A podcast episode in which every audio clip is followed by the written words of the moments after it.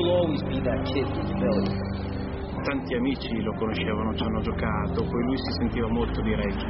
From Lower Marion High School in Pennsylvania. But this kid right here, mark my words, is going to be unbelievable. Four o'clock in the morning, five o'clock in the morning, taking 500 shots. How good is this kid? Back-to-back titles for the Los Angeles Lakers, a three-peat and a sweep. Your fourth NBA championship. The LA Lakers, the 2010 NBA champions. And that was the first time I knew of your greatness. You would think about what should I do to motivate this guy, this guy, this guy. 81-point game. Olympic champion, the United States of America. Falls down, and he is hurting. But the Lakers beat him at the free throw line. Got it. A 60-point game. What an exit for number 24. And the Oscar goes to Dear Basketball. Tienes que trabajar cada día para ese sueño. He didn't just show up at games. He was deeply involved in that. Coaching young kids is the most important thing we can do. You couldn't have written this.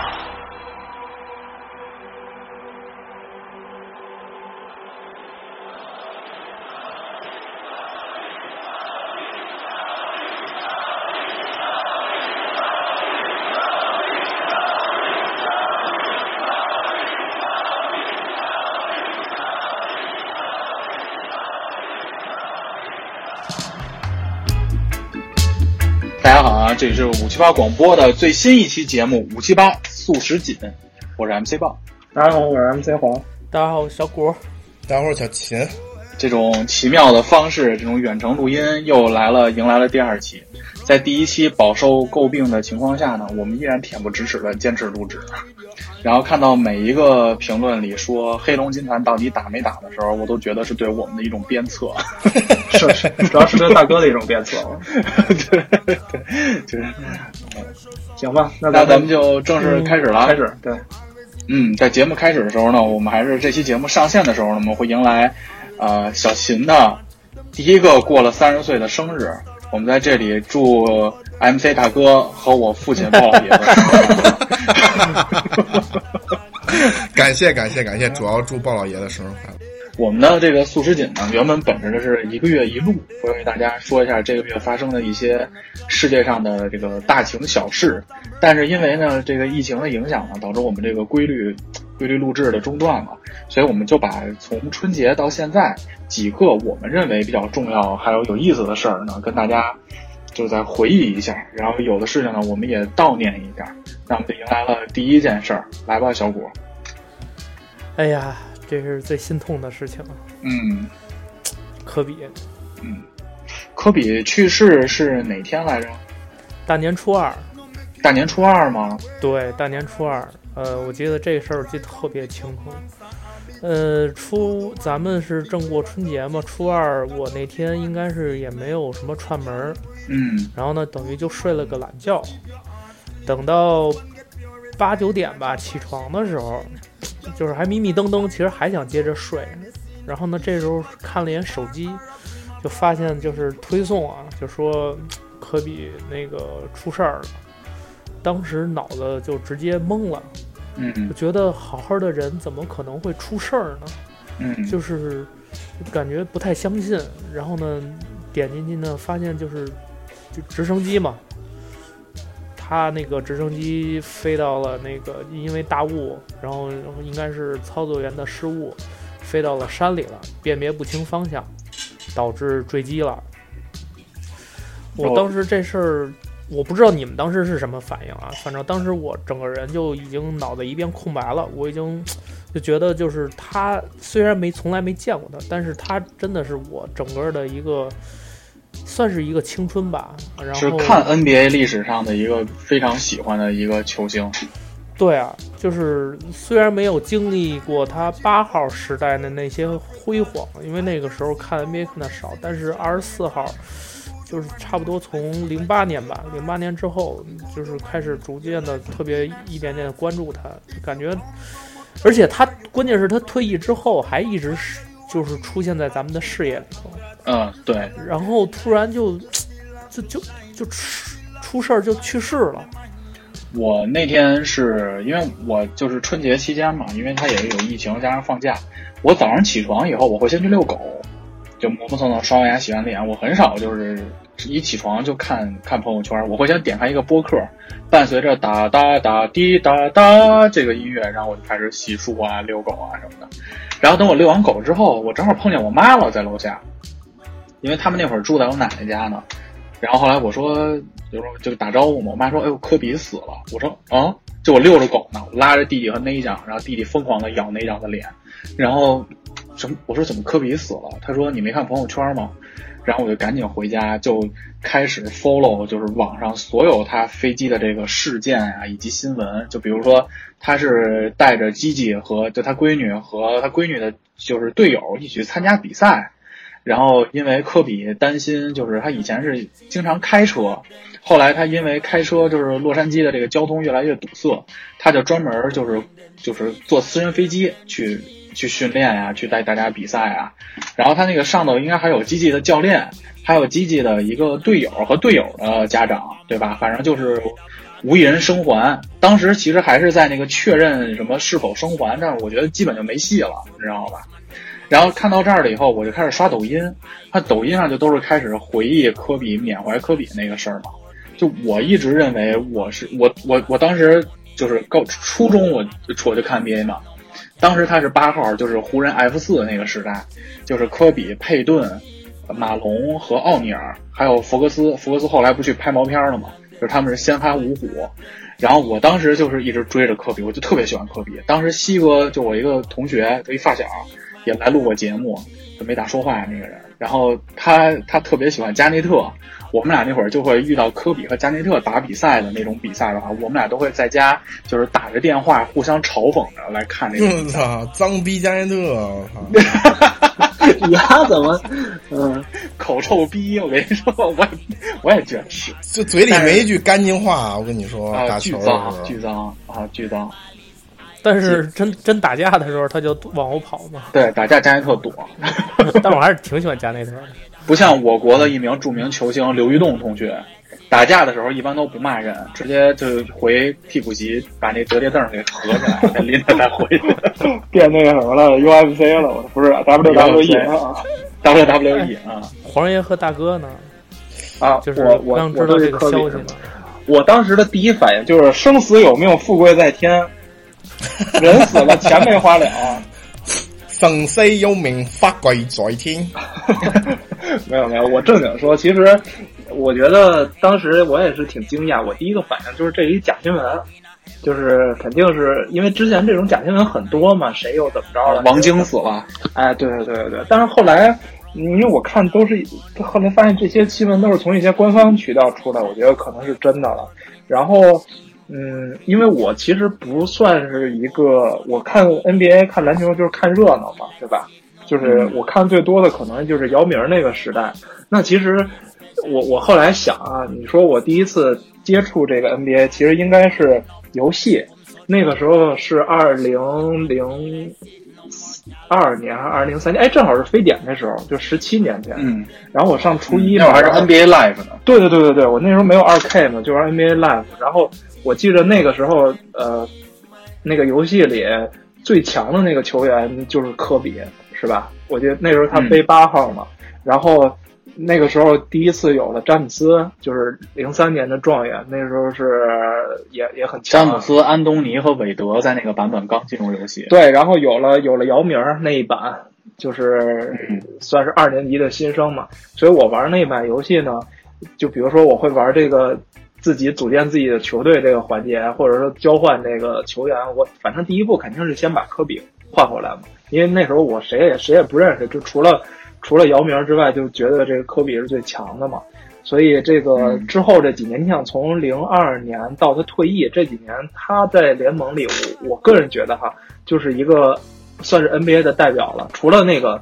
我记着当时还有一个麦克乔安山是吧？零二年在奇才，乔安山，乔安山在奇才那会儿已经不太烂尾了，不太行了，对吧？就是，所以，所以我认为就是科比肯定是，NBA 的一个最有代表性的人物。嗯，那十几年一直是一直是这个角色，也突然没了，我我个人觉得还是蛮震撼。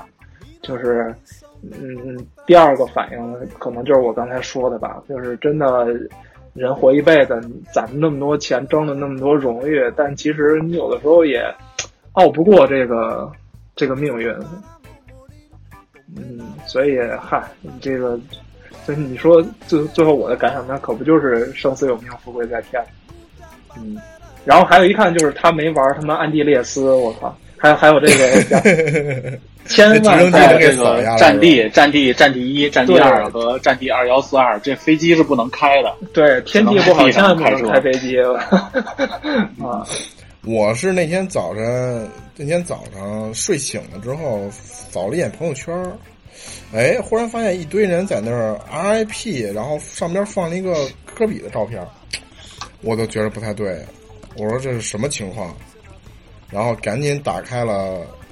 呃，这个抖音对这个虎扑也好，是这个这个这个新浪体育也好，然后看了一眼，然后上边有一个头版头条就是这个科比的一个消息，然后你也想，就是我前两天刚在一个网页看到，就他出席了一什么活动，就是你也想不到说这人前两天刚出席活动，然后结果。就再看到新闻的时候，就是这人去世的新闻，而且确实没想到。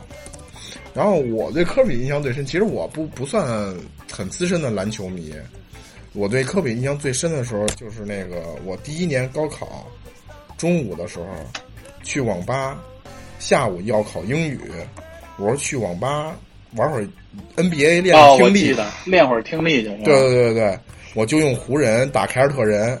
就是感觉学生时代基本上都是科比，然后就我们这边啊，麦迪其实还挺火热的，因为就在火箭嘛。然后基本上剩下的人基本上都喜欢科比，喜欢詹姆斯的都不多。嗯，然后就是一个还有喜欢加内特的，有道理？有有有，没有道理。我一哥们也喜欢冈内，他有他有那个冈内在呃森林狼和凯尔特人的所有的球衣。反正我就觉得啊，我一直个人对于死亡的态度，就是说回来，就这个对死亡这件事儿，你看像咱们这些岁数都已经三十上下了，家里已经陆续有一些老人去世了，但是其实我觉得对我整个对死亡态度改变的两件事儿，第一个就是我那个发小死了，就让我觉得，还有另一个就是科比死了，就是他是属于比如老人到了岁数七十八十，你甭管他是什么病。我觉得他这个零零部件啊，就该走向就是这个生命的循环的最后一步了。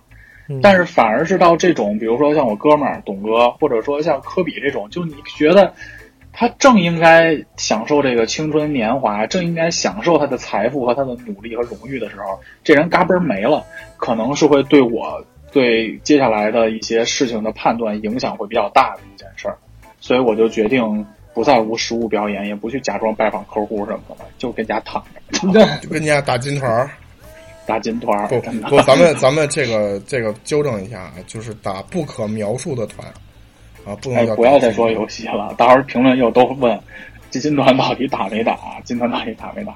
就我说，这就是我对科比死了的一个感受嘛。而且很多人死，其实我都没有哭过。然后，但是这回我就不知道为什么科比死了以后，他可能为期一周的时间，无论是视频网站、短视频，都各种回忆和缅怀他的那种视频，你就看着就不由自主的就就掉眼泪。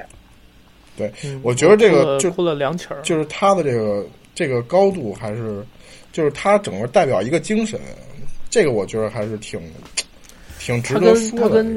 我觉得是这样，就是他跟乔丹不一样的一点，就是说乔丹他毕竟是称之为篮球之神嘛，嗯，然后他的成就可能到现在啊，能接近他的也就是科比和詹姆斯，但是乔丹他在在他退役之后，他基本上没有去帮助过这个 NBA 的球员帮他成长，但是科比不一样。科比是，嗯，在他退役之后，他去帮助有有很多他的门徒嘛，比如说像那个凯尔，对，比如说凯尔特人的那个谁，那个塔图姆、欧文、欧文，然后马刺的那个那谁，呃，叫什么来着？邓肯，呃，邓肯不帕克不是不是邓肯，不是不是不是邓肯，邓肯都退役了。吉诺比利啊那谁？不不不那个得抑郁症那个啊啊，那个那叫什么来着大哥大哥知道吗？我到嘴边崔永元，崔永元，呃，哎德罗赞叫什么来着？我又啊，对，德罗赞，德罗赞。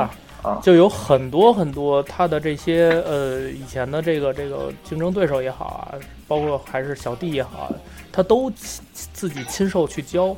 其实，嗯，你看 NBA 的这个就退役的这些球员啊，比如说你像那谁那个大梦，奥拉朱旺，奥拉朱旺，收钱教人脚步，对，他是收钱教人脚步。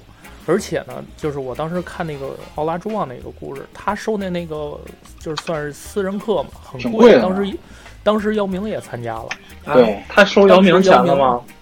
收收收收收，他卖课卖课就是卖课的。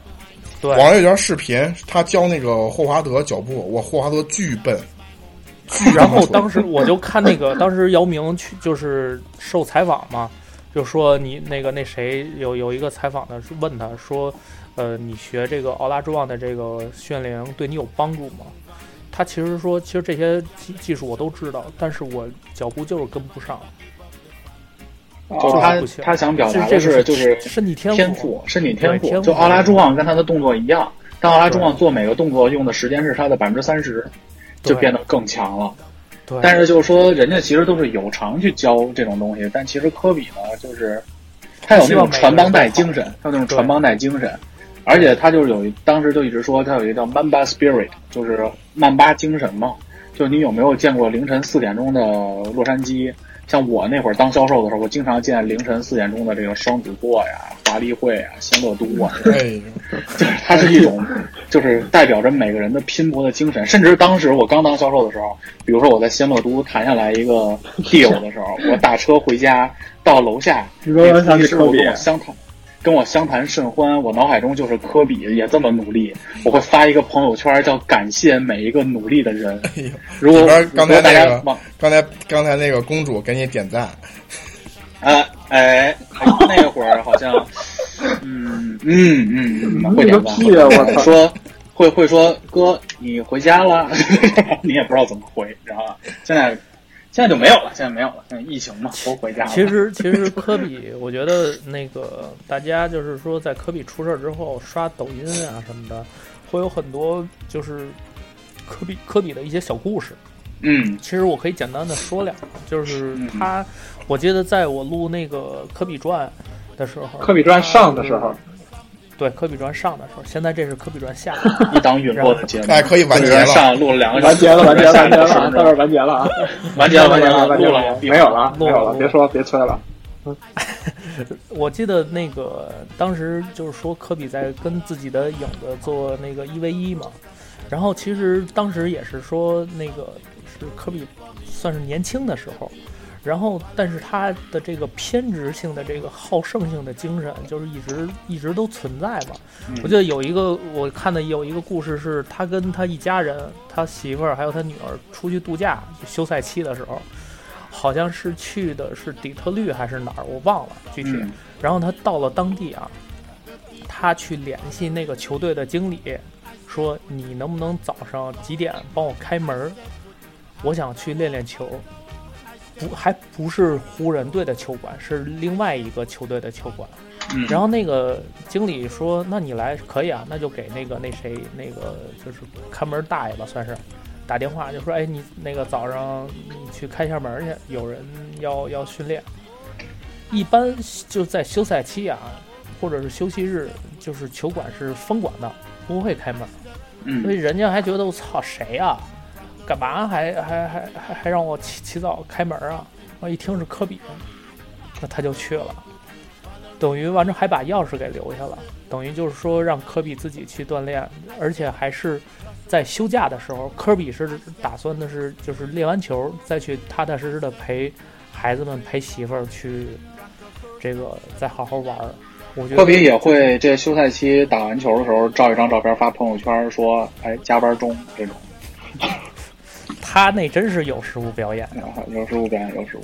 哎，因为我最近我朋友圈，我给你讲，同事我给你全是发这种。讲一故事啊，我给你讲一故事啊。嗯，这位哥们儿给我讲的啊，就是二零零八年奥运会的时候，我那哥们儿做志愿者，是就是在这个呃亚运村那边儿有一个球，有一个饭店，饭店旁边呢有一个篮球馆，然后说这个是美国队的这个基地，美国队就是训练的一个球馆、场馆嘛。那天正好第二天有比赛，然后呢，我们那哥们儿呢，他是志愿者。然后就就被安排在这个美国队的驻地周围做一些服务，啊，当然这个故事的真假有待考证啊。那他跟我这么说的，说是这个在那天早上的时候啊，有一个中国人给他打电话说，美国队的这个有一个球员啊，早上要训练，然后呢，我们那哥们儿还没起床呢，就颠颠颠颠去那个球馆给那个球员开门去。从远处看一大高个儿，特别高，然后说他妈个儿特别高，然后拿着一个篮球就在那等着，然后丫他妈从后边跳起来给人家后脑勺勺了一下，说我操科比，不是的什么谁谁勺的谁？就我们那哥们儿跳起来勺了人家一下后脑勺，勺了一下科比，对，勺了一下后脑勺，说我操科比。然后呢？是是我觉得是假的，UFC 环节了吗？我 没有没有，他说，但是但是有一个是真的，是他拿到了科比的一个签名儿，就是在 在在他的巴萨球衣上。我操！哎，科比是巴萨，你没看，但是科比肯定会带保镖啊！你没听过那个故事吗？就是有一个亚当桑德森，你知道亚当桑德森是谁吗？嗯知道。亚当桑德森就是初初恋初恋初恋五十次啊。然后那个亚当桑德森有一喜剧明星，他跟奥尼尔一起拍那个电影嘛。奥尼尔不老去这种喜剧片里客串嘛。然后有一次他们就是拍电影期间呢，就是去一个球馆打篮球，就是亚当桑德森也特喜欢打篮球。他们打完球之后呢，就要在那个球馆洗完澡，再回到片场继续拍。然后呢，他当时所有人都走了，然后就剩奥尼尔在里头洗了。然后亚当桑桑德森说：“说我必须去看一眼奥尼尔的鸡鸡。”然后当时、哦、我看了，就是那抖音那个是吧？说我必须去看一眼他的鸡鸡，然后所有人就都笑。看一眼小奥尼尔老师。说我说所有人看见奥尼尔，奥尼尔在那儿有这个机会，你是个人都要去看一眼这个这个人的鸡鸡，因为他是这个世界上最大的人了。然后后来他就摸到那个就是奥尼尔洗澡那地儿了，结果他就往后退，装作不经意的往奥尼尔那个洗澡那地儿蹭。然后结果就看到奥尼尔边上站了一个巨高巨壮、脖子巨粗一个黑人保镖，就说你要干嘛？就瞪着他，他特别尴尬嘛，他就说不好意思，我其实是想来看一眼奥尼尔的鸡鸡，说你能保证不告诉他吗？然后他就退出去了，就没看。然后他就去片场拍片了，然后拍了一半的时候，奥尼尔正好来了，然后他亚当桑德森就觉得操，这保镖肯定很愧疚，肯定把我出卖了，肯板逼跟奥尼尔说这事儿了。他说，与其他先说，不如我先承认了。就跟奥尼尔说，嗯，不好意思，我刚才你洗澡的时候我退进去，其实是为了想看一眼你的鸡鸡，结果看见你的保镖我都退出来了，你你别介意，不好意思。奥尼尔说，啊，我没带过保镖啊，那就是我的鸡鸡。不好笑吗？但我看奥尼尔看那段视频时候，给我笑疯了，我操！我也看那个，所以我就觉得这个勺科比后脑勺这个事儿确实是有待考证的，你知道吗？但是话又说回来，就是奥运会那个那会儿，其实美国队当时的那个那个就是领头人，一开始定的是科比，嗯，后来是后来呃把，后来是一个长，我记得好像是一个长跑运动员，呃还是还是短跑的一个运动员，就是田径的，把科比给换下去了。其实当时说是因为可能是因为当时那个英俊事件嘛。哦，就把科比给就是给撤下去。什么叫英俊？其实这样，英俊不就是科比和服务员那个抢、啊、抢的事件吗？啊，那个性侵案啊，就是这个这个丑闻，然后呢，等于就把他给撤下去了。但是我记得特别清楚，不知道当时你们看那个直播，镜头给了给到科比之后，全场基本上就是欢呼嘛，喊 MVP 嘛，对，喊 MVP，然后喊科比。而且在那个零八年奥运会最后一场，那个是美国队对西班牙，科比在最后一节得了十三分，好像连进了两个三分吧。等于呃夺冠了。其实当时他的表现是 MVP 级的。呃，科比就是在那一场就算是又可以宣告向世界宣告他就是还是站在世界的顶峰，就把等于这个奥运会其实对他的这个职业生涯，包括零八年过完零八年零八零九年那个赛季，湖人队不是夺冠了吗？当时是把那个加索尔从灰熊给交易过来了。等于是科比联手加索尔去得得到了他从就是奥尼尔走后的这个第一冠，然后第二年，呃，第二年没得，第三年第三年又得了，是一呃一九一零年，等于又他自己又得了两冠，所以我觉得就是这个是真正的象象征科比是真正的在篮球上，我觉得是非常牛逼的。所以无论怎么样，就是简短截说嘛，我们还是为这个，不管你是不是科比的粉丝，我觉得他都是一个让人非常尊重的运动员和人，所以我们还是缅怀一下。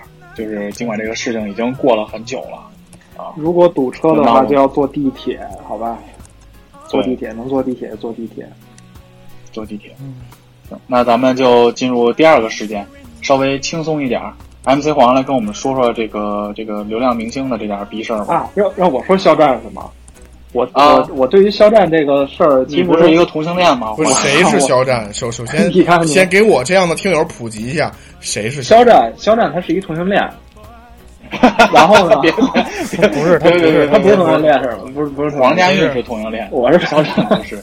我说他不是说叫什么生叫什么孔同即生贵吗？王爷绝对是。我我我现在只是哎，大哥，我们做过一个选择题，我现在抛给你啊，大哥。哎，不说说说说说，我听听，我听听。曾经我跟黄爷做过一个选择题，古潼应该也没选过啊，就是。这这个背景是什么来着？咱们说通州，通州主要是真的无聊，我跟你说。关键你说说那个背景，就通州那个地，就敏感词就不说了。嗯嗯呃，那个大哥，你知道什么叫同志澡堂吗？呃，知道，就是就是就是去洗澡，就是好多同志嘛。不是，我看一有一篇文章，然后就写。其实，在就是很多北京的这些小区里，会有这种同志澡堂。然后这个是什么意思呢？可能就是一个三居室、两居室，然后他这个就等于说给所有的这个同志提供了一个互相交流、交友的一个机会。对这个交流，当然有很多层意思嘛。然后就比如说，我今天他针对的人群可能都是一些偏那个社会中下阶层的，就比如说像什么。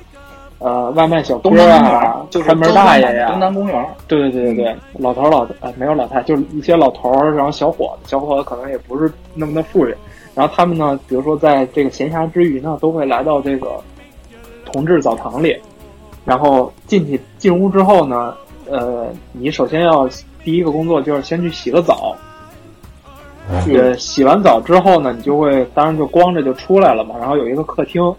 嗯，客厅里呢全是就是光着身子的这个同志，呃，同志相称的朋友们，对，同志，充满了革革命友谊的朋友们，comrade，comrade，对这种，嗯，然后呢进去之后呢，大家就坐着聊天嘛，就是互相非常坦诚，因为都没有穿衣服，然后，呃，如如果说比如说这个两个人说这位老哥，你说话就说话，别别别甩了，别甩，如果这是保镖干嘛？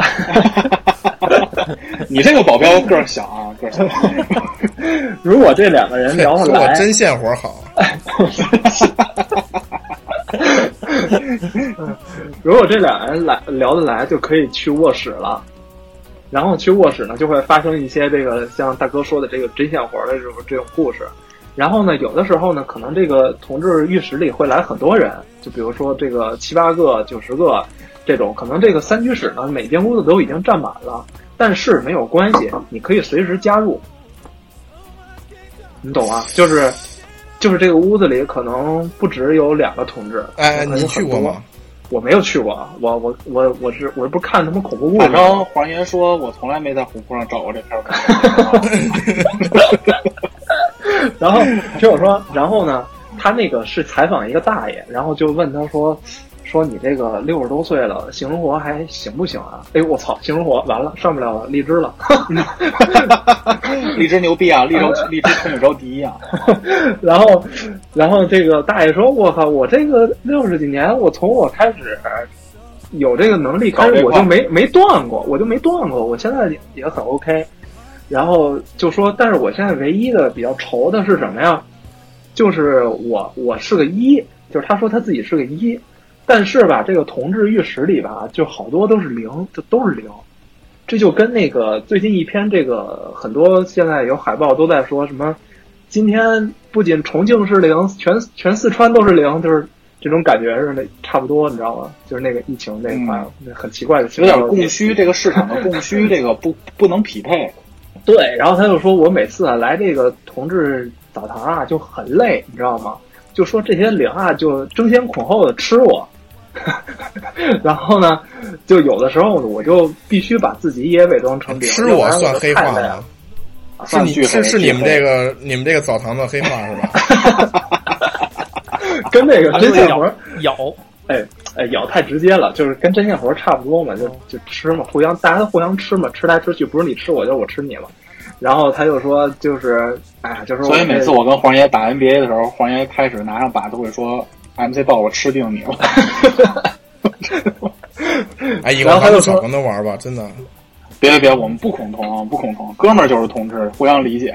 等到你出柜的那一天，欢爷 啊。然后呢，这个是说到哪了啊？说到他就说我有时候必须把自己当成零，然后但是吧，有的时候你说这一一屋子都是零，这大家怎么玩啊？就没法玩了。有时候呢，就得有一个人。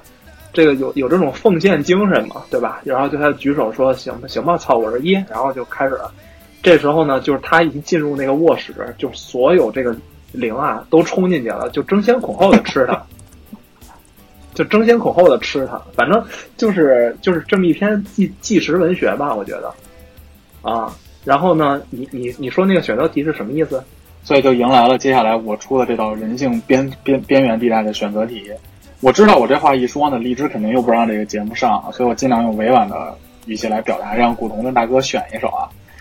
就这会儿，有一个恐怖分子拿枪顶着你的脑袋，就让你做如下两个选择，你到底选哪个？第一个呢，就是你要去吃吃吃吃大爷，去吃。第二个选择呢，第二个选择就在你面前的桌子上呢，有规律的摆放了一排这个面粉。会递给你一根吸管，你知道吗？就是你就必须把这些面粉，就是就哮喘一下，就是嘬吸吸一口，吸一口。你这两个选择摆在你面前，你选哪个？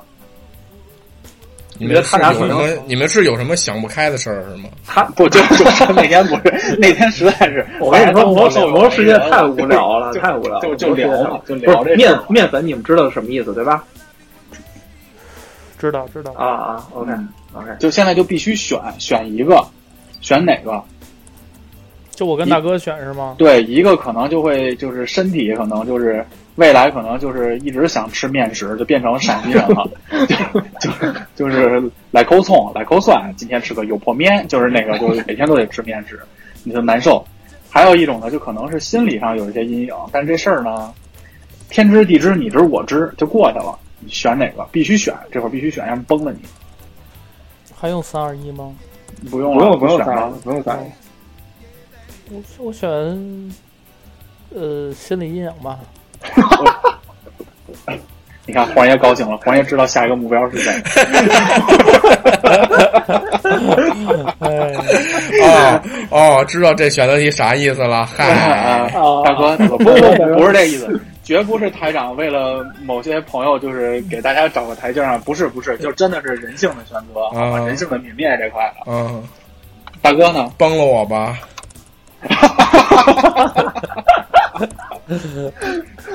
哎，你你选的什么来着？铁子？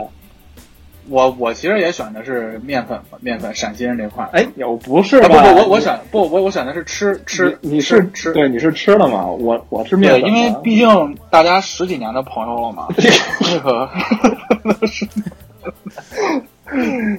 哎呦，我为什么每次旅游都选择跟你去呢？黄爷，我就希望有一个就是让你跟我敞开心扉的机会。我他妈黄爷选的什么呀？我我我孔同，你说我选什么呀？他肯定啊，孔同即深贵嘛，他没得选。我我 我只能来口来口蒜，我是。我们不不不不发散不发散啊！我们言归正传，言归正传，说肖战 为什么？这跟肖战没有半毛关系，我操！肖战不是 gay，肖战肖战不是不是啊！但是但是但哎哎哎，不是傻逼，咱不了解这个人。你看大哥都不了解，所以咱们就不认识不认识不评不评论。但是从专业，我我如果从我我来我来说一下，我来说一下肖战啊。我补充一句，他如果从他的专业水平，就他演戏这块来说，他确实是个傻逼。哎，他是不是演过 gay 片？他是不是演过 gay 片？他跟那个那男的演过，他演过那 个，他跟王王一博演那个是《陈情令》。你看嘛，那就就是吧，对吧？那你你说吧，小谷背景是谁？这个人是谁？接的特快，未来可能产生一些影响。呃，先先给我介绍一下这个人。介绍古潼介绍一下，言归正传。他是呃一个偶像团体出来的，呃叫 X 九少年团。然后他后来是，反正在这块儿就是小火嘛，偶偶像出来的嘛。然后后来因因为演演一个呃耽美剧，啊，然后就火了。大哥知道什么叫耽美吗？不知道。嗯，就可以理解为同志片儿。哦。嗯，男男。哎呦。没有女女主，就是两个 男的当主主演。背景是澡堂子里吗？不是那个，好像是一个古古代通州古代的古装剧，嗯，古代澡堂子对。但是但这片儿没看过，反正后来我就知道他大火特火，就是继蔡徐坤之后吧，第二个超级火的。哦。他在就是疫情期间啊，呃，大家都就是所有的明星基本上都不会霸占热搜，他霸占了一百一十多个小时的热搜。超过第二名十几个、几十个小时，他是干了什么吗？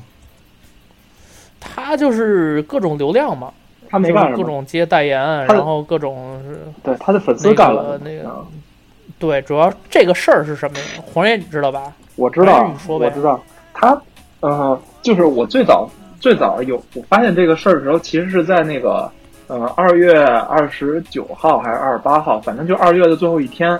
然后我当时的有一个朋友发了一个，正好他过生日，他发了一个这个这个朋友圈，他说他希望就是他生日的愿望是希望就是大家能够呃尊重这个小众文化，然后这个就算你不喜欢小众文化，你你不理他就行了，这是他的愿望。然后我当时我说这是什什么意思？我没明白。结果后来一天之后呢，就爆出了这个肖战这个事儿。这个事儿简单来说是什么呢？然后我先说这个小众文化。这个小众文化，就是写同人文。大哥，你知道什么叫同人文吗？CP 文啊，知道，就是拿鲁豆跟这个 Sasuke，就是这个腐的那种的，是不是？对对对，就是维维德、维德和詹姆斯，就类类似于这种感觉吧？啊，不不 是雷德和杰德，是雷。风尘四侠，我操！啊，他他反正他，我后来明白啊，他说的小众文化是这个，因为我之前了解这个朋友啊，他就是写同人文，你知道吗？哦，他是内容创造者。对对对，然后他那时候会写，就是他们公司的老板和他的领导，就是等于说他的上级和上上级之间的这种爱情故事，两当然是两个大老爷们儿啊。然后这个写完之后还发给他们领导看，你知道吗？就就就类似于这种。啊，然后领导什么反应啊？嗯，领导说：“我先不能看呢，我今儿晚上得录音去，我待会儿录完音之后我再看。”我说：“今晚上我也先去趟通州啊，去到路上看。”他是他是他是，反正呃，我觉得就是像咱们这种人嘛，肯定还是就说，虽说不理解，但是也不会抨击抨击，对，不会到处说去。然后呢，他就。有这么一档子事儿，就是什么呀？就是在网上有人去写肖战，就是这个明星的这个同人文，就把这个肖战呢，呃，描述成了一个性别认知障碍者，就是他他是喜欢穿裙子啊、化妆啊这一块的，然后写了一篇文章。这篇文章呢，如果抛开这个 LGBT 这个主题不说哈、嗯，单从的这个文学水准上来说，就是这个呃创作的这个水平来说，可以说是非常不错的啊。就是各种剧情啊、跌宕起伏啊、这个人物关系啊，都拿捏的非常好。然后呢，这个同人文呢，呃，它我刚才也说了，它是一种小众文化嘛，对吧？所以呢，他不会在这种这个嗯，比如说像微博呀，或者说是像虎扑啊这种就很很有名的这种平台上去传播。所以呢，这些同人文的这些爱好者呢，他们其实自己有自己一片小天地。这个小天地呢，包括叫呃 A A 零三是吧？是叫 A 零三吧？A O 三 A O 三啊 A O 三，呃，他大哥你就把它理解成一个同人文的一个平台啊，一个论坛啊论坛。还有一个就是老福特，老福特是什么呢？是网易的一个产品。我操，说起这个产品，那老福特这 Lofter Lofter Lofter 啊，老福特嘛，Old Craft 就是老克拉福德球场的。老福特，老福特。当时我们网易在做这个 Lofter 的时候，是想把它做成一个山寨的 Instagram。我知道，我知道。结结果没想到，现在变成了这个国内最大的一个同人文的一个生产基地。啊，所以我们这个这个产品的这个同事这个目标肯定是有问题的。先不说这个，然后，呃，他们就把这篇文章呢，在这个两个平台上都抛出来了。哎，好像只抛了一个吧？啊，但是呢，A O 三对吧？然后这个结果呢，这个肖战的粉丝呢，当然通过各种渠道呢，去发现了这篇文章。然后有一个粉丝呢，就作为 K O L 这个角色站出来，开始对整个的这个文章和这个。等于说这个小众文化圈进行抨击，你知道吧？举报，举报，举报，哎，举报。呃，要知道，就是这个 A O 三啊，它其实是一个国外的平台啊，它不是一个国内的平台。其实国外也有很多这种这个同人文的爱好者也在上面嘛。结果呢，因为这个肖战的粉丝反应很大，他们就说你凭什么这个这不是丑化我们的偶像嘛？然后就开始开始了进行这个举报的工作啊，然后把它举报到各种。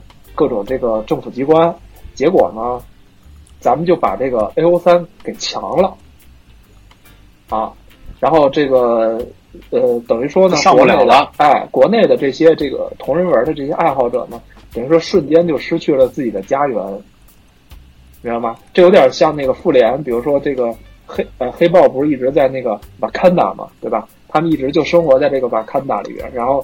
跟外界也没有任何接触，但是突然一下，这个保护罩就没了，就是这个瓦坎达被人铲平了。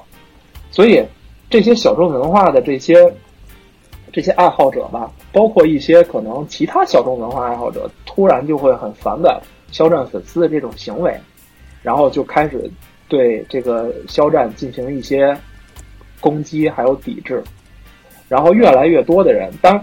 就是到后来，很多人加入，其实他们并不是这个同人文的爱好者，他们只只不过是看不惯所谓的这些脑残粉的一些行为。就是说简单点，就是你可以不喜欢我们的东西嘛，但是你没有必要去攻击或者是啊赶尽杀绝。对对对对对，斩草除根。对，然后这个事儿就越闹越大，越闹越大，就是导致呢这个。呃，肖战的本身的一些代言啊，然后纷纷的也都，比如说跟他，呃，也不叫不叫解约吧，就是暂时先下架了。他代言的一些产品、一些广告啊，什么都下架了。然后这其中呢，这个当然还是有一些这个肖战的粉丝啊，在在在所谓进行这个所谓的抗争嘛。但是其实肖战在中间其实并没有发出声音，只不过可能是他的工作室发了一个不痛不痛不痒的一个声明而已。所以呢，整个这件事儿呢，大约就是从头到尾就是这么个情况啊。在疫情期间呢，在这个微博热搜上霸占了很长的一段时间啊。所以我觉得这个事儿还还蛮有意思的？我觉得，就是首先，我觉得从两方面看啊。第一方面，我是确实没想到，其实所谓的这些亚文化或者小众文化，在咱们身边其实有很多啊，只不过他们都生活在自己的圈子里啊。这个我。我我之前没想到，因为我可能之前一直觉得，就很多女孩喜欢这种这个，呃，男男的这一块，这个对对对，就就我觉得就跟那个男的喜欢看这个女童这个片儿一样，我我认为是比较正常。但是我没想到，其实他们自己有一个一个圈子在里边，并且这个圈子里有很多的这种创创作，还有内容，你知道吗？就是这个这个这个我是没想到的。第二个没想到呢是，原来就是一个粉丝，他的呃一个一个明星的粉丝，他可以有那么大的力量去去，比如说，哎，强一个软件儿，或者说是呃把自己的明星整个从一个最顶级的流量明星瞬间给拉到所有这个品牌都跟他解约，这个我也是没想到的。所以从头到尾就看个热闹吧。但是，嗯。现在想，其实还是还是挺挺有意思的啊！你们觉得呢？主要是我觉得肖战他一开始的人设呀，嗯，我看了一眼他之前的一些采访什么的，就是他的人设就是那种特别刚、特别硬的那种人设，就是他自己说，呃，我不想被这个这个这个大众啊，或者是公司啊，是牵着鼻子走，我是一个有脾气的人。然后呢，他呢去跟他的粉丝呢，就是他之前是很保护他的粉丝的，嗯，经常去跟他的粉丝去分享一些他的心路历程啊，分享一些他的一些心情啊什么的，包括粉丝出现了一些什么苦恼啊什么的，他也都会去排忧解难。就是他是一个就是嗯很阳光，然后很照顾粉丝的这个这么一个人。但是这事儿出来之后呢，他一句话没说，就全都让粉丝帮他在前面顶着，所以这个也是嗯，大家就是很反感的一个原因吧，我觉得。我看这个事儿，我就之前看过一个观点嘛，就他说，当你的流量足够大，你有很多自己的支持者的时候，其实更多的时候，而不是你作为一个明星或者中心。不是要去消费这些流量，或者说运营这些流量，更多的你要引导这些流量，告诉他们一些东西是应该做的，一些东西是稍微盲目或者激进一点的。所以其实很多这种中心的明星呢，他是有这个能力去做的，比如说尊重小众文化呀，然后什么或者一笑而过呀。因为我看有的明星，比如什么古天乐还是什么，不也有人写过他的同人文嘛？但是好像古天乐就会拿出来，还会认真阅读，说文笔确实不错。就是人家是一种小众文化，或者说其他的一种粉丝行为，比如说接机影响秩序啊，有很多粉丝就会去引导明星说不要去接机，或者要尊重秩序怎么样的。这种东西我觉得是公众人物应该做的。我也希望有一天五七八能具有这种写写同人文是吗？四四个人正好去一三居室，我操！呃，你不要往这方面引导，互相串，我不会跟你去的。但其实你知道，他这个对比就是，当时那个凤凰凤凰网吧，然后当时发了两篇，连发两篇文章，一个就是十问肖战粉丝，还有一个十问肖战。然后其实大部分内容就跟就是就是就是说指责质疑嘛。然后其实他就类比了一下其他明星遇遇到这种事情的做法，比如说那个大张伟，当时大张伟的粉丝其实也比较激进，然后当时是呃，而且我觉得大张伟的粉丝和国安球场现场那些敲鼓呐喊，在地铁里玩命叫、推搡，然后骂外地朋友的这些是一类是是重叠的，有很多是重叠的，以及和某些播客什么话事人的粉丝也有点重叠，你知道吧？啊，但但是当时那个他们骂那个薛之谦，说是什么薛之谦怎么怎么着，但是当时大张伟第一个就是站出来了，我爱他，没有，就是制止嘛，就是说你你们别，就是别说了，然后我跟薛之谦关系很好什么的，你们就是停手吧，没必要这样，这是一个，还有一个就是蔡徐坤。当时这个蔡徐坤，我觉得在肖战之前，我觉得蔡徐坤一直是风口浪尖，嗯，一有流量的同时，也各种挨喷，就唱跳 rap 打篮球嘛，嗯，然后但其实蔡徐坤还是很保护他的粉丝的，就是他好像那个发就专门发发了一篇微博，就是就是大概意思就是说，呃，你们大家不要这么激动啊什么的，我能承受这一切，大概是这意思。包括最近出那个《青春有你二》。嗯，这不刚上吗？然后我看他这个，他在这节目里啊，自己调侃自己。有一个小姑娘就是上来介绍嘛，然后蔡蔡徐坤看他我的特长是篮球，对，我的特长是篮球。然后蔡徐坤说：“曾经我以为我的特长是篮球，但是现在发现只是个爱好。”就是已经他已经很释然了，就是过了那个那个那个那个阶段了。我觉得这是不一，就是同样作为一个流量明星，这是不一样的。哎，我年前的时候出差有这么一档的事儿，我还在群里说来着。就是有一天坐飞机，就是一个团坐经济舱跟你一块儿啊，对对对对对对，哎，那个太有意思了，那个太有意思了，就是在在 T 三，呃，就是大概是晚上吧，因为那趟是应该是晚了飞机去沈阳，一月份，然后呢，我那个趟飞机就是我们在候机的时候，忽然过来一帮人，这这这大概有得有一百来人啊，一百来人，然后中间围着呢是几个。男的，呃，说实话啊，长得呀不咋地，就是是小鲜肉，但长得不算说很帅那种。然后就是周围就围着一大群苍蝇，你知道吗？就感觉几块臭肉，然后外边围着一群苍蝇。因为为什么说苍蝇呢？就是就严重扰乱了这个机场的那个候机室的这个秩序。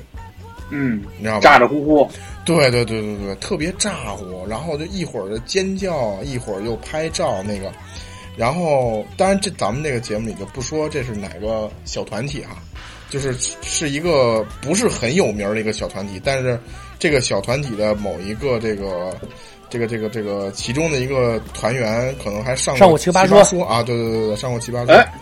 哎，一下我就好奇了，是哪个小团体啊？哎，你看，呃，真没名儿，真没名儿，真没名儿，确实没名儿。后来上过《这就是街舞》，查查，后来查查了半天，然后你听我，你让我查的吗？对对对，就是这不是重点啊，重点就是，就是就是这部这几个哥们儿啊，真拿自己当回事儿。哦呦，人物人物，然后你就我在旁边观察嘛，哎，我都感觉就是。就是他们很端着，你知道吗？哦，就是很拿着劲儿，就是那你是没拿劲儿又拿不不不是不是摆拍，就是拿劲儿又不太会拿，就是这几个人就在那儿，就是各种，哎呦，然后跟那个粉丝的互动也特别拿着劲儿，哎呦，但是那帮粉丝真的就是舔，真舔，真舔，就是各种。各种又送吃的又什么，然后有几个长相较好的小姑娘上去献殷勤，然后上去跟聊，就是你明显看到这几个这个小团体，呃，有几个成员可能确实比较喜欢跟那个面容较好的姑娘去多多聊两句，这种有点想得着，想得着。但是旁边有一个经纪人，他明显看得出来那是一个经纪人，那个大姐一直在他们边上，然后就是。就当时我还纳闷儿，我说这个这帮人坐哪趟飞机啊？就一直等着看，等到我这个飞机准备登机了，然后呢，结果他们跟我们排一个队，我说我操，坐我们那飞机，但是呢，他们没走那个 VIP 通道，没不是头等舱那个通道，经济舱。对，我说哎呦，这难道真的是坐经济舱？然后我还跟那个后边一哥们儿说，那哥们儿还问我们说：“啊这是这是哪个团体？”我说：“哥们儿，待会儿这帮人要坐你边上，你就跟他们说说，哎呦，你们怎么坐能坐经济舱啊？说这么大牌儿，太亲民了。说你不行，我给你，我是你们粉丝，不行，我给你们升个舱啊。说没事儿算我的。结果这这几个哥们儿真的是坐坐经济舱，然后就是你知道在。在飞机上的时候，这几个人其实就是普通人，因为那些粉丝是不会上飞机的，你知道吧？他们可能买了其他航班的廉价的机票，他们就送到机场，然后他不会上飞机。那到了飞机上，其实你看那些那个整个团体，那几那团体人还不少呢，大概得有十多个人啊，有有没有十多个？不到十个，应该不到十个。就是他们坐了两个竖排，啊，占了几排座位。啊，然后这个有一个经纪人坐他们边上，然后就感觉其实也真的就是普通人，就开始上了飞机脱了鞋就开始串胡同了。呃，反正并不是那么就不像飞机在一群人周围被一群人包围着那种，就是在那儿端着架的那种感觉了，你知道吗？你说到这儿，我突然想起来，这可能会不会是咱们稍微火一点之后，我们四个的表现呢？就比如说我们要出去去哪儿录个节目，也是可能有几个人送一送，咱们接着经济舱或者高铁坐过去。你你们认识那个？有可能，有可能，有可能，有没有可能？这可能是一个团体的一个阶段。有，到时候咱连飞机都坐不起，都是高铁。对，咱还没到人的极端。少帮主吗？啊，我知道星际的那个吗？啊，那天呃，那个年前我去上海出差，我跟少帮主在一架飞机，他就坐我斜前方。然后我一开始没敢认他，你知道吗？我还看了眼他的微博，发现他还真是说要去上海。我发现，但其实他就是普通人。他旁边坐着我老板，你知道吗？我老板也没认出来他，也不也不认识他。那个少帮主董哥以前就是少帮主那个战队吧，经济战队的。所以那会儿少帮主的视频，董哥还帮他剪呢，还让我帮忙剪。最后我我也没认他，我也没主动认他。我觉得反正他就是。其实就是一普通人，我觉得咱们能到你勺他一下后脑勺，问他欠高乐那钱什么时候还？你给这后脑勺就说：“哎，知道秦幺五吗？”我还在他淘宝店买过那个外设产品的外设呢啊啊！对，但我觉得其实就就是都是普通人嘛。对对对，就是就是在那个光环包围下，他拿着那个劲儿，你感觉就是而且特别小，那几个孩子也就。二十出头，你知道吧？他都是岁数真不大，然后就感觉被那个光环包围着，他会端着那个架子。但是就当上了飞机之后，你会发现啊，他其实就是普通人，真的就是普通人，还坐经济舱，估计经济状况也不会很好。嗯，所以这个综上所述，理智追星，然后理尊重别的艺术表现形式吧，我觉得还是。嗯，对，就是没上飞机之前，我其实挺讨厌他们的，因为就是，就是严重破坏机场秩序，你知道吗？就是一群人在那儿呜呜喳喳的，然后特别烦。然后，但是上了飞机之后，其实那几个人也很安静，他真是挺普通的人。你其实这么看下来，就是我觉得真的他们的那些粉丝有点不太理智，有点不太理智。确实不理智。嗯，你看那个在抖音上，我看那个吴京，就是。碰上他的那些粉丝不是拍的吗？吴京还问：“哎，你们上不上班？上不上学？逃课出来拍我，有意思吗？”我觉得吴京就是，哎，吴京这有点装逼，我觉得他 每次都巨喜欢装逼。对，就是哎，推着了啊！哎，干嘛呢？就这种。对，但是我觉得不管是他是装的也好，还是。就是他人就这样，至少他是在引正确的引导吧，我觉得。嗯，嗨，这个明星咱也没当过，是不是？这个也 不好，也不好。渴望是不是渴望？哎，我这王爷，你以后要能把你这个澡堂的这段故事写成一个专栏，这红话连篇就有可能变成明星了。有可能，有可能，有可能。天天一堆人排队找你个。你录一个语音版的这个同人文啊？哎呦，哎，是不是个思路？我是 MC 王，我今天就要躺在腿上，用你磁性的声音，真的？那那能他妈在全是塞班？我跟你说，我说恐龙寄生贵，好吧？下一个话题吧，下一个话题，下一个话题，下一个话题我说吧。最后一个啊，咱们简短结束，就是在疫情期间还有一个很。呃，在朋友圈也是引爆的一个话题，就是咱们国家正在探讨要不要去，呃，有这个外国人获得中国永久居留权的这个法案的这个征居留权，对居住权，啊，居留权啊，无所谓，这意思是这个意思嘛？等于说就是给你居留和居住可不是意思哈，就给等于说给你一个永久的，那应该是居住权吧？反正肯定不让你入籍嘛，但是你能一直在这儿。说白了，是绿卡吗？你不享受公民权利，那这应该算什么？这应该算绿卡对吗？绿卡 green card 吗？还不哎呀，嗯，反正就是我不知道，就这就这意思吧。你是你可以变成中国的居民，但你不可以变成中国的公民啊。简单来说就是这个意思吧。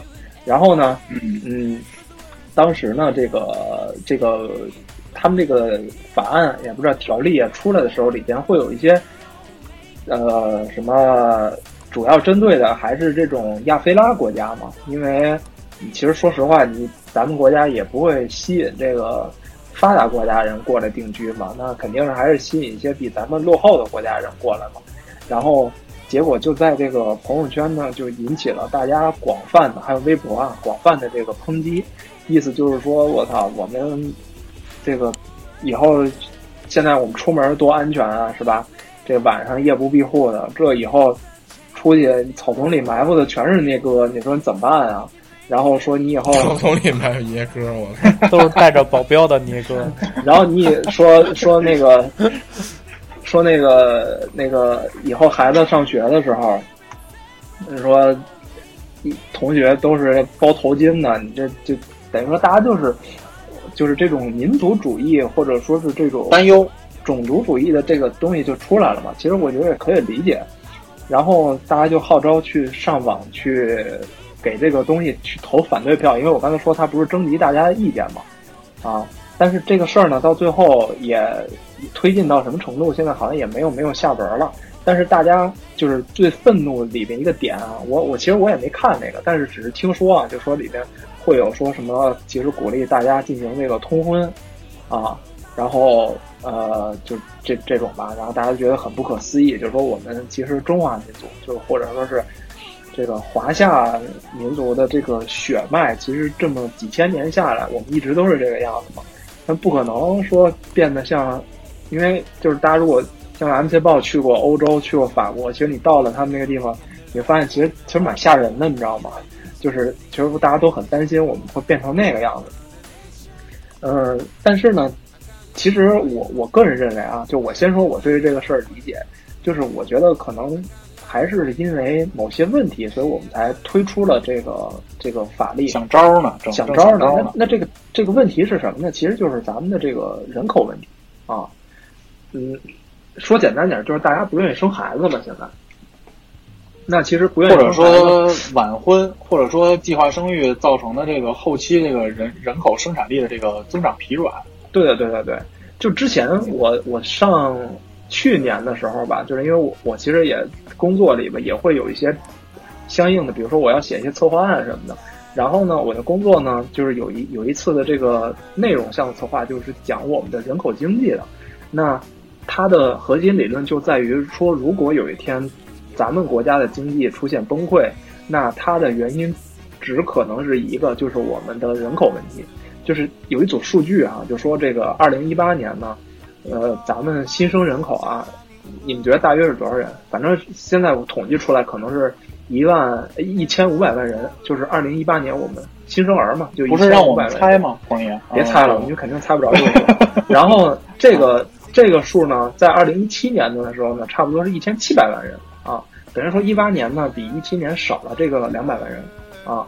但是大家可能看这个数会觉得其实没有什么太大的这种，这种叫什么，叫影响影就没有没有很震撼嘛。但其实有一个很关键的节点，就是二零一八年是我们开放二孩二孩的这个这个年头，就是大家可以从第二有逼还占了人口，还占了这个数了。对，就是等于说这个一千五百万，二零一八年这一千五百万人里有一半的人啊是二二孩，你懂吗？就是假如说我们我们假设哈，如果说我们计划生育还是在二零一八年坚持的，就是没有没有并没有开放，就是大家还是一个一对夫妻只能生一个，那等于说在一八年的时候，我们的新生儿的这个人数啊，大约可能就是七八百万人，嗯，就比一七年减少了一半还多，这个数字就特别的恐怖了。就是为什么会这么讲？这个大家知道，就是因为我们国家其实说白了，现在还是一个发展中国家嘛，就是，嗯，最主要的我们创造财富的这个方式还是通过这个人力啊，就卖劳动力嘛啊，对，就比如说最简单的，像我们的 iPhone 手机，那就富士康这帮这帮这个河南或者是这个呃还有哪儿像广东，就是这几个人口大省嘛，他们会在这里设厂，然后去找一些这个工人去做这个事儿。那其实，如果说我们的人就是劳动力变少了，那现在的影响，就比如说像苏州啊，或者像这个长三角这一带的工厂，其实大家会发现，看新闻或者看一些这个尤其经济新闻，会发现很多的工厂都已经搬走了，就比如说搬到泰国、搬到越南去了，因为那边有人，然后咱们这儿人太少了，会导致咱们的劳动力会变贵，你懂吧？就是我我我可能我干一天这个呃组装 iPhone，我原先是收我我原先要求一天给我这个两百块钱工资，但是呢，因为现在都没有嗯劳动力了，没有工人了，我就我就可以提出我以后要三百块钱工资或者四百块钱工资。那 iPhone 或者苹果它承受不起啊，它不如把这个厂就迁出去。那如果迁出去的话，会对咱们国家的这个经济产生很大的影响啊。所以是这个问题，这是一方面。另外一方面呢，还有一个数，就是我当时看的，就是其实大家现在每年交的税啊，就是比如说我们现在一个月可能挣一万五千块钱，我打个比方，那可能我们到手也就一万块钱。那这五千块钱去哪儿了呢？其实是给咱的那个爸妈了啊。他们的退休金呢，其实是咱们交的税钱，大致是这个逻辑啊，对吧？那如果说养老、养老、养老、养老保险。啊，对，就这个意思吧。等于说我们等于说现在他们的这个这个钱是我们在在在出嘛，对吧？就是等于我们老了以后是我们的孩子给我们出这个钱嘛。就经济运转的逻辑差不多是这样。但是如果说这个以后这个孩子越来越少，会出现什么情况呢？就是这帮孩子的负担会越来越大，因为老人多。就比如说像这个东三省东北这一块，为什么他们的经济就？不太行呢，对，是因为这个年轻人都跑了，呃，就比如说这个就工业发展不起来，这个年轻人我就要去，比如说北上广这样大城市发展，那他们的老人在那儿就没人给他们交这个钱了，对吧？所以现在这个像黑龙江现在已经是中国第一个已经把这个养老金储备花光的省这个省份了嘛？那我听说啊，可能现在要。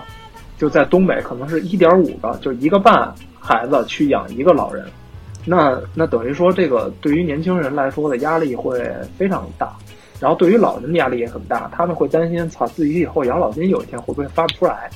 所以呢，其实这个，嗯，生孩子这个事儿呢，对咱们社会的发展其实是关系重大的。所以你说当时他这个法律提出来之后，其实我是能够理解的，就是肯定是急眼了嘛，说操这。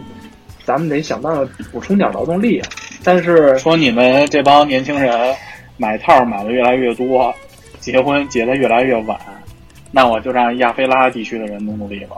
对啊，所以就是这样嘛。然后，但是大家呢，可能更多的看到的，但就是我觉得大家想的这事儿也是有道理的。就是说，你你说你找一堆黑人，或者没没有种族歧视的意思啊，就是你找黑人，或者说找一堆。这个中东的人过来，不了解的文化的这些人过来了之后，对，因为因为其实太多的这种例子，你说像法国、德国、欧洲这些国家，就引进难民，对，就说白了，他们导致结果就是经济倒退嘛，然后大家原本的白人就很不踏实嘛。你说像美国这样的城市，咱们看那个八英里底特律，就就是一个废城了呀？为什么？不就是因为太多的这种。对吧？八英里还是牛逼的。Everybody come to me three and three。对啊，所以，所以现在就是冲突是是在这儿。我觉得可能这个问题也一时半会儿解决不了。但是我觉得咱们可以在五七八聊什么呢？就是聊这个生孩子的这个事儿。啊，就是为什么现在大家都小狗在身边吗？不在，不在，不在，不在，不在。那你想聊？就就这个问题，好像只有你家没有达成共识。你们家达成共识了？共识了，是结果结论是，我们准备等中国发展出新的高科技和第三产业之后再做努力了。我觉得还是这个不用，这不用，你就在那个电线杆子上找那小广告去，重金求子，或者你贴一个也行。啊，我们正经聊这个话题啊，跟 MC 黄这个前头铺垫铺垫的这么专业，继续你来 Q 吧，黄爷。没有，然后。就是我，就是大家，我就想在，就是年轻人为什么不愿意生孩子嘛？就不像是之前那个年代，就是我觉得之前可能咱父父辈、父辈、母辈的那个年代，可能就是大家把生孩子当成一个嗯人生的一个节点，要做的一件事儿，就一步一步的。对，就是我们俩谈了三年的恋爱，或者处他们的处对象，处对象一年两年有介绍人，然后呢就结婚。结婚完了呢，你就可以开始生孩子了，然后结婚装装修，买点东西，这是一套流程。嗯，然后生儿育女啊，这套流程就这辈子就就就过来了。大体上每个人的框架基本都是这样。嗯，但是现在呢，我觉得肯定是不生孩子跟什么有关系？跟社会的发展有关系。就是那个时候人呢，不生孩子没别的事儿可以做了，是吧？就是上班，就是就是回家带孩子。其实现在，嗯，大家会想着，其实我们有很多的事儿可以做，除了生孩子之外。然后另外一个呢，就是，嗯，现在养孩子成本我觉得特别高啊。这个我觉得大家可能都能够理解。那你说我我小时候那真是没花钱，没怎么花钱就就养大了，但是现在肯定就不行，是吧？你这个往高的说，你这个学区房得备起来，然后你这他的这个教育的成本，你得你得准备好。可能大家会说这个，哎操，无所谓，就是我孩子就怎么养都行，就开心就好。但其实并不是这个情况，你因为你会发现，妈的，周围所有的小孩儿，他妈在几岁的时候都去这个学学习去了，你你不去学，你会觉得啊差一点什么，所以。这个东西就各方面因素都影响在这儿，就包括你养孩子成本太高，然后你没有没有时间精力去带，然后你本身想着自己还年轻，在想想在这个多多享受一下生活，就是各方面的原因吧，就导致大家不愿意生孩子。尤其是你说这开放二胎之后，我觉得并没有什么太大的影响，就大家还不该不生还是不生，所以这个问题开放二胎之前，那些想生的还是会想招生。对对对。所以这个这个事儿，就是我觉得暂时是无可以讨论一下，嗯，我们可以讨论一下。大哥，你对这个生孩子这件事儿你是怎么看的？如果说你成家了之后，你会很快的要孩子吗？因为客观来说，就我们几个人里头，你现在的年纪其实是比我们都大的嘛，只是你可能人生阶段比我们稍微晚，就是还现在还是单身。但是如果说你真的此时此刻或者过两年成家之后，你会很快的要孩子吗？不，我觉得这事儿是从几个方面去说哈，就是首先先抛开个人意愿，从一个宏观经济上来说啊，就是我 MC 黄刚才说的一些东西啊，他就是。有有有有一定道理，但是我我我不是胡说八道，完全同同意，对对对对，胡说八道。就是首先有一个概念，就是你我不知道你听没听说过叫马尔萨斯人口陷阱。嗯，听说过，昨天看那本书刚看到。啊啊！那你来解释解释什么叫马尔萨斯人口陷阱？就是你比如说，当人多的时候呢，你首先要有这个陷阱的天赋，然后你在人口面前埋好这个陷阱。然后法师呢，准备好冰环奥爆，近战先不要靠前，是是这个意思吗？这样就可以把这个人口快速的消灭掉了。嗯，是打马尔萨斯那个 BOSS。对，马尔萨斯，他 P 阶段过了以后，如果你消灭的快的话，你有很长时间喝水救人什么的，可以很顺利的进入。最近少打金团，最近少打金团啊，少打少打少打。那个就是马尔萨斯人口陷阱说的是什么？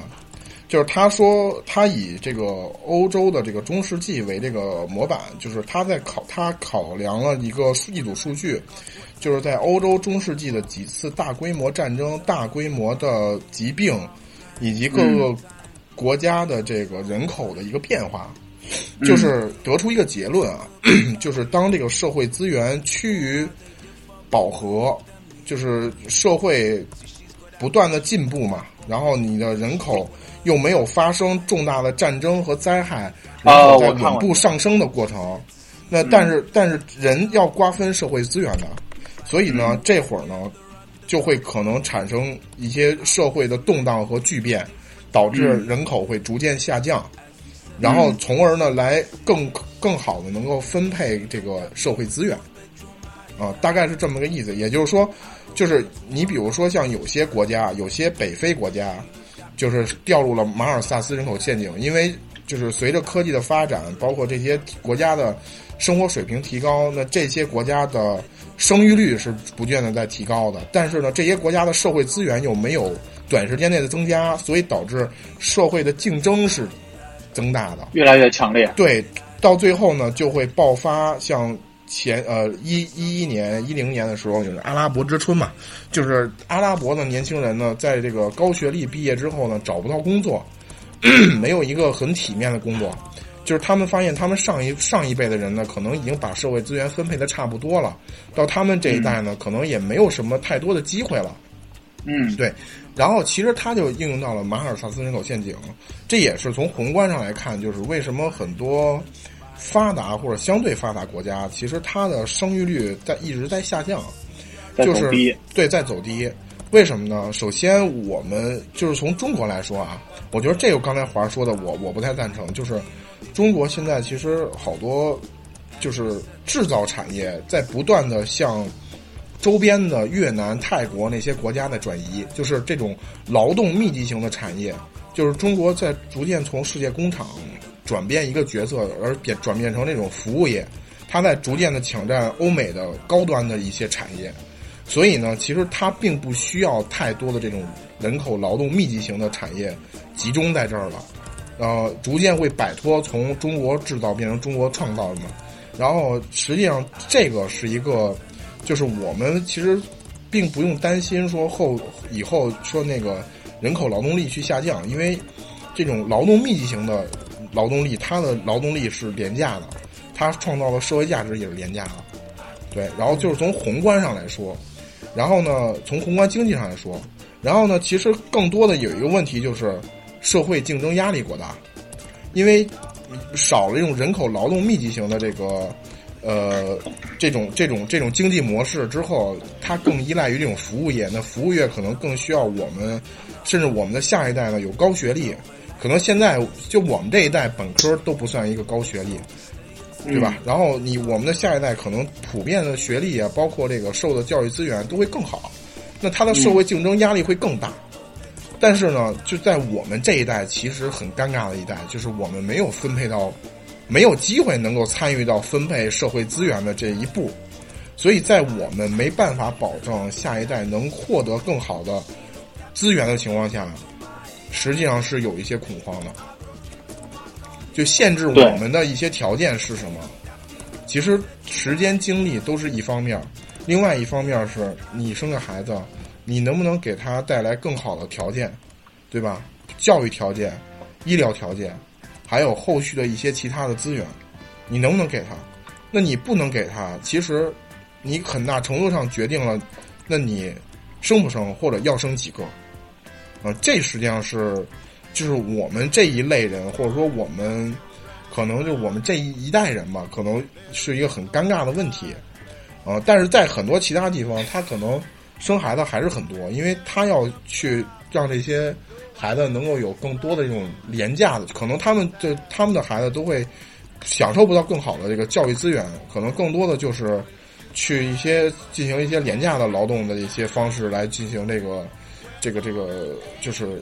经济行为，那这样的话，就他们更多偏向的是这种，就是人口有人头，就是能创造财富啊。那这个问题还是存在啊，对吧？那这个问题还是存在，就等于说我们希希望有这种高素质的人口，那那只有像我们，比如说听五七八节目的这些人才有能力嘛，就是我去给他们好的这个生活，然后好的这种教育条件。那你说像村里的，他们都无所谓。村里说有点过分啊，就是稍微可能经济欠发达的这个地区，嗯，那他们都就到反正是无所谓，我生的这些孩子就生了，那以后那不是这个这个发展会越来越越那什么吗？对吧？呃呃，那倒不是，这确实是个问题啊。对，就是就是还是那个问题，就是你你其实从我们每个人来说啊，从我们每个人的因素来说，就是你。就是创造下一代，你不光是要把它生出来，给予它生命，你更多的还要对它的一些，呃，将来的能力和行为负责，包括你能提供给他更多的好的资源。但是很尴尬的就是，我们这一代人，包括我们这一小撮人，可能很多问题上没有这个能力。比如说，就举个很简单的例子啊，就是我可能想让我的孩子去中关村一小、中关村三小，但是。你过继给我呀！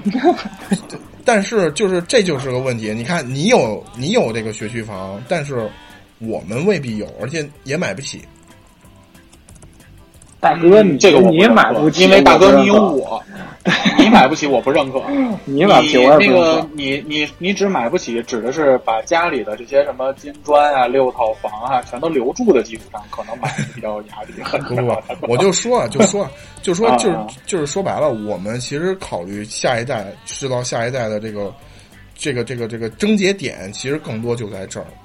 你知道吧？就是我觉得我们希望的是能够给他提供更好的资源，对，但实际上这个社会的资源可能并不像我们想象的是能那么公平的分配。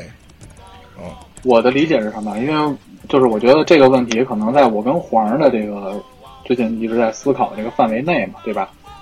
嗯，就是你看黄爷，咱俩其实从结婚到现在两年，两年了吧？嗯嗯，两年。其实第一年的时候，其实咱俩的认知都是生了。嗯，包括那会儿我会戒烟啊，或怎么着。其实那会儿我相信你，尽管没有那么准确的目的，因为你本身就面一点嘛。但是其实大家那会儿，咱俩的应该同步的就是，反正都结婚了，那就赶紧把孩子生了呗，对吧？是有时间表的吗？那时候？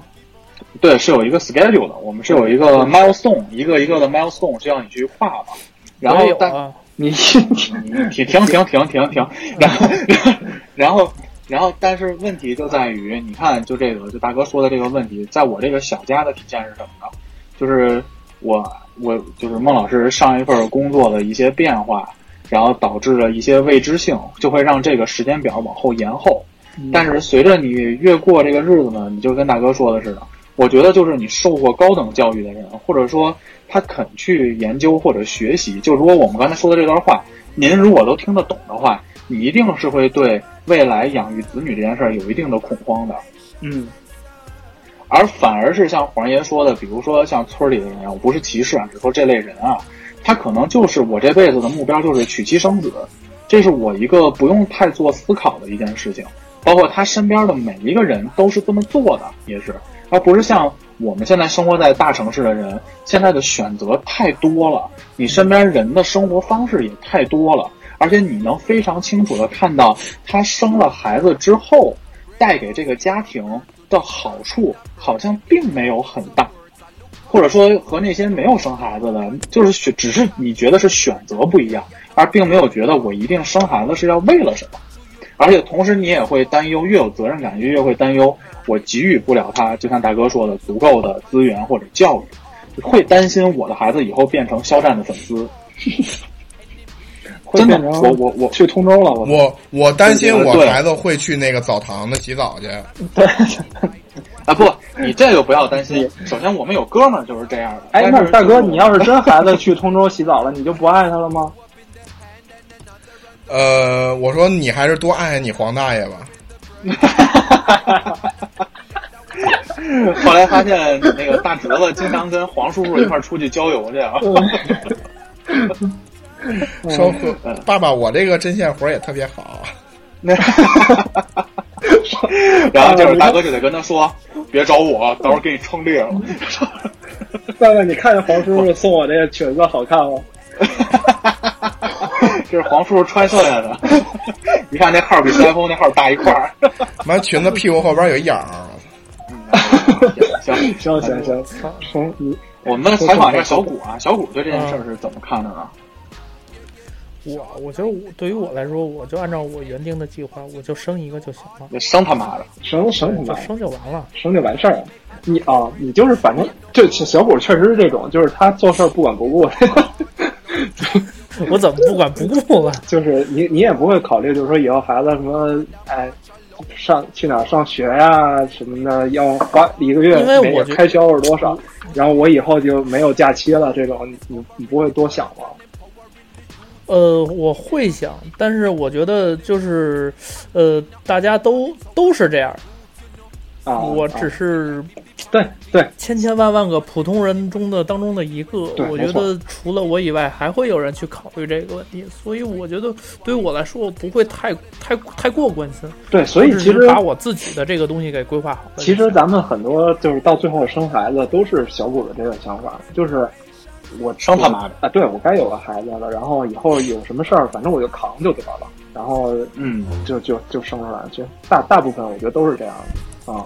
哎，小谷，你你想象一下啊，嗯，你儿子上小学洗澡去了，偷你 钱，别他妈，哎，行行，不不不，你儿子上小学的时候偷偷那个同学钱 啊，偷钱买悠悠球，买对，嗯。然后这个离家出走，然后早恋，然后这传销个传销，天天打打魔兽世界玩，末世。对，然后你还纠结，你纠你纠结要不要给他送到那个戒网瘾中心去？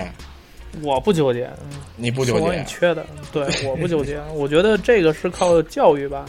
后来孩子成年之后跟你说说爸爸，我决定不工作了，我加入了一个电台，我要做电台，害不害怕？嗯，不害怕。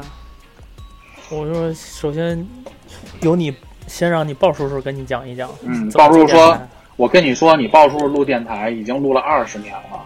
你看你现在一期节目只有几百，别担心。你看你鲍叔叔已经有八千多的收听量 哎。咱过十几年不能还八千多吧？我跟你说，以后随着这人口越来越少，八千多我觉得都乐观了。我跟你说，保持住，我觉得就很那什么啊。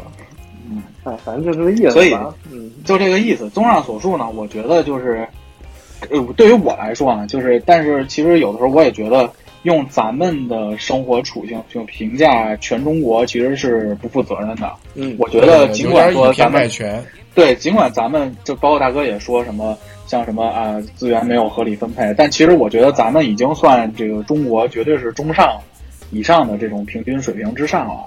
嗯但是有很多人其实还是挣扎在这个生存线的。你举个例子啊，就比如说疫情这个期间，我其实看了很多的这种小道的这种文章嘛，就是你看咱们都属于北京有房有车，然后有存款有工作，然后这种情况的。但其实现在有很多像什么个体户啊，包括有很多学生啊，借贷啊、负债啊，在这个期间其实是非常挣扎和纠结的。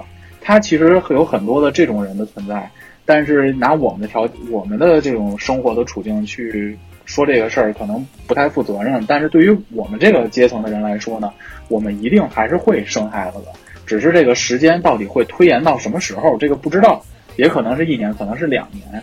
但是对于更大的人来说，我觉得就是现在这个矛盾点的存在到底如何解决，这个我其实是完全不知道的，你知道吧？就对于普通人来说，你知道吧？嗯嗯。这个这也是为什么我多次去日本，我回来的感受就是为什么说日本是一个低欲望社会呢？就是他们真的是一个这个问题吗？他们就经历过就是停滞的，嗯、经济导致的停滞的问题。比如说这会儿，我举个最简单的例子，这会儿我们现在的工作，立刻通过个人的能力或者说个人的努力，可以找到一份工作，可以让我们的生活水平以每年百分之三十到五十的，就是这个收入的增长。我觉得我我他妈现在就升，操！那我现在关了录音台，关了录音台，就脱裤了，号全他妈扎漏了，搞搞起来，扎漏了，我也搞起来，了 肯定都都搞起来了啊，都搞起来。这这个是解决这个问题的最根本的问题，但是这块呢，就也面临很多人生孩子的问题，就是上一代人大家的，我觉得就另一个话题啊，就是你对于生育或者婚恋这种情况，以上一代人的这个沟通的频道是否是畅通的，也是一个很重要的。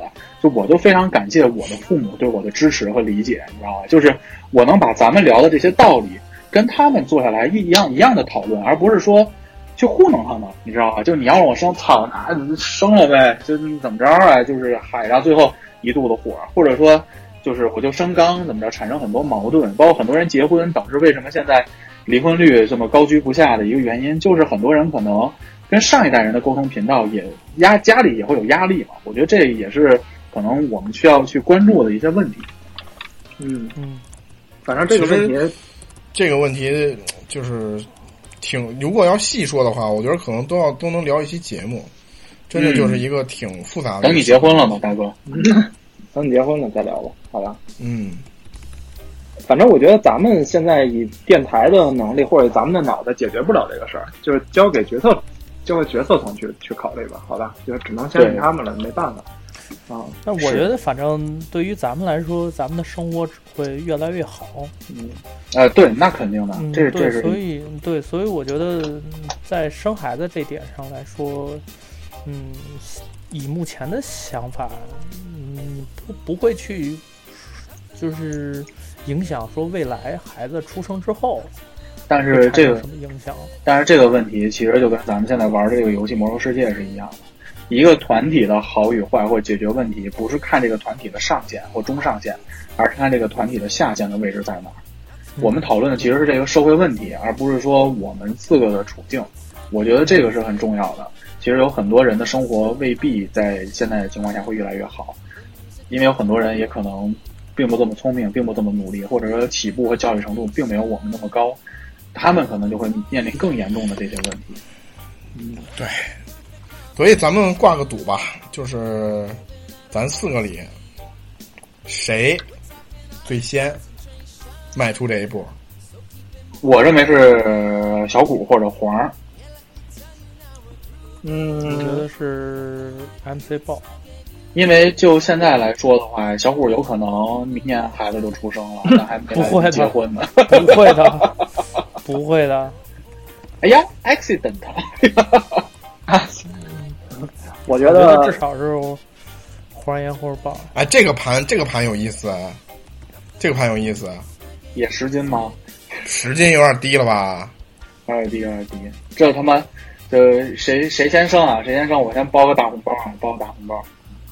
操，那我我也感觉好像是王家玉你呀！我操！我操！你真是为了钱什么都敢干。我真的。但是万一，但是万一是大哥呢？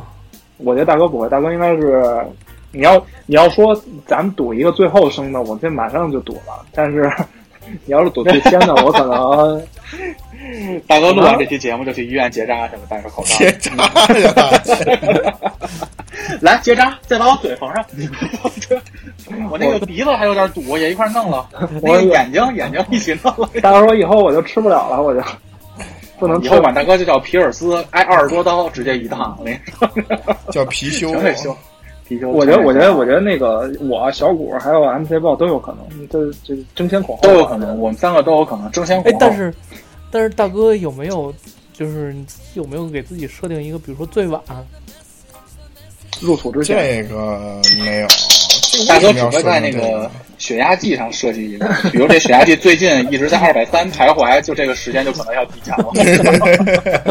这个哎，这个是这个是，因为我我自己就是，你像我父母有我就四十了嘛。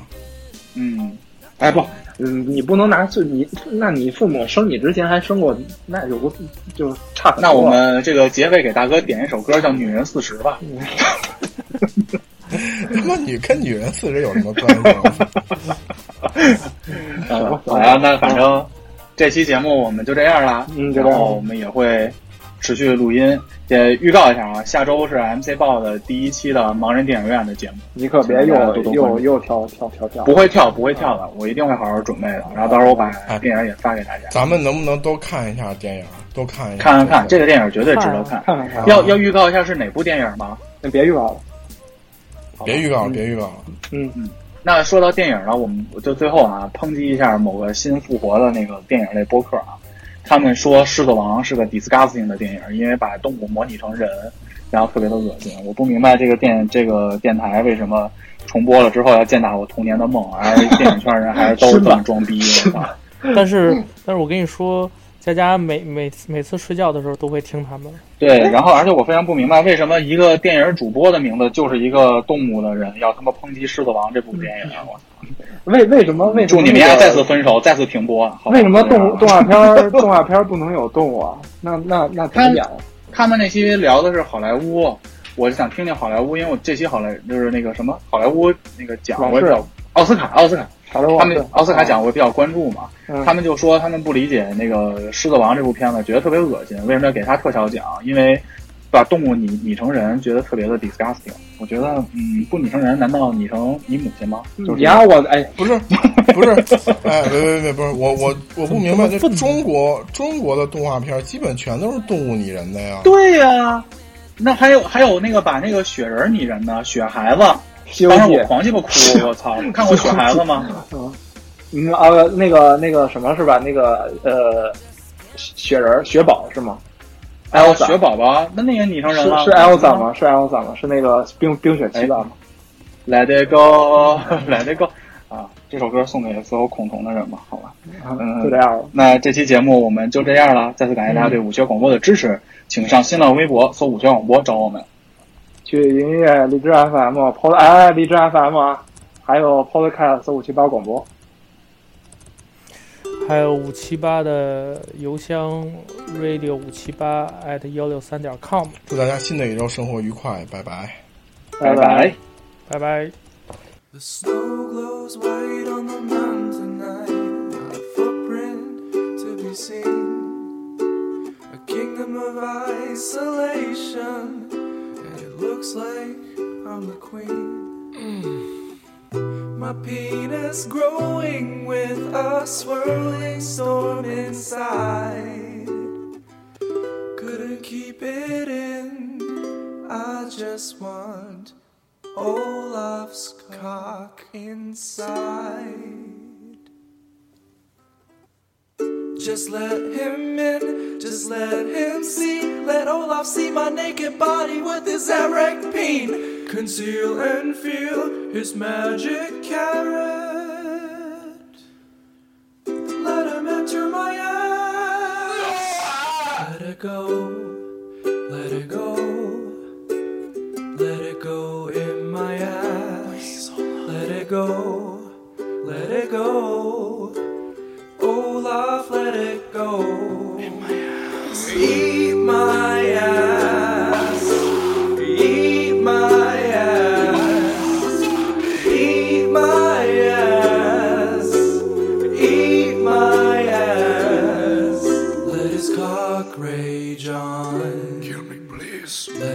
penetrate me in any way.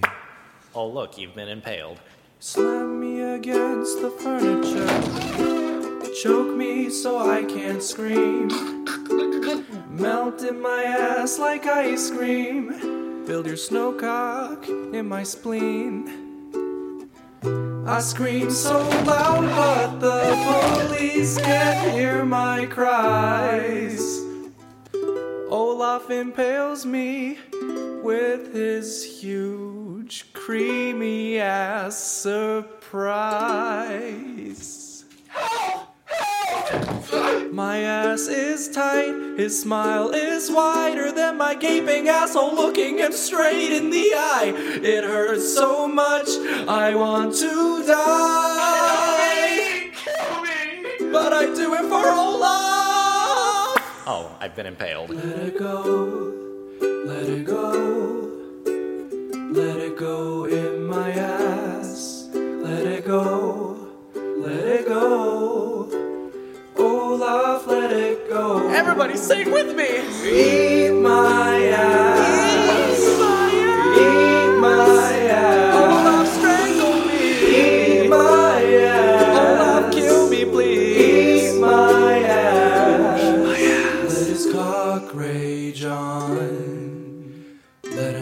Drain me in anyway.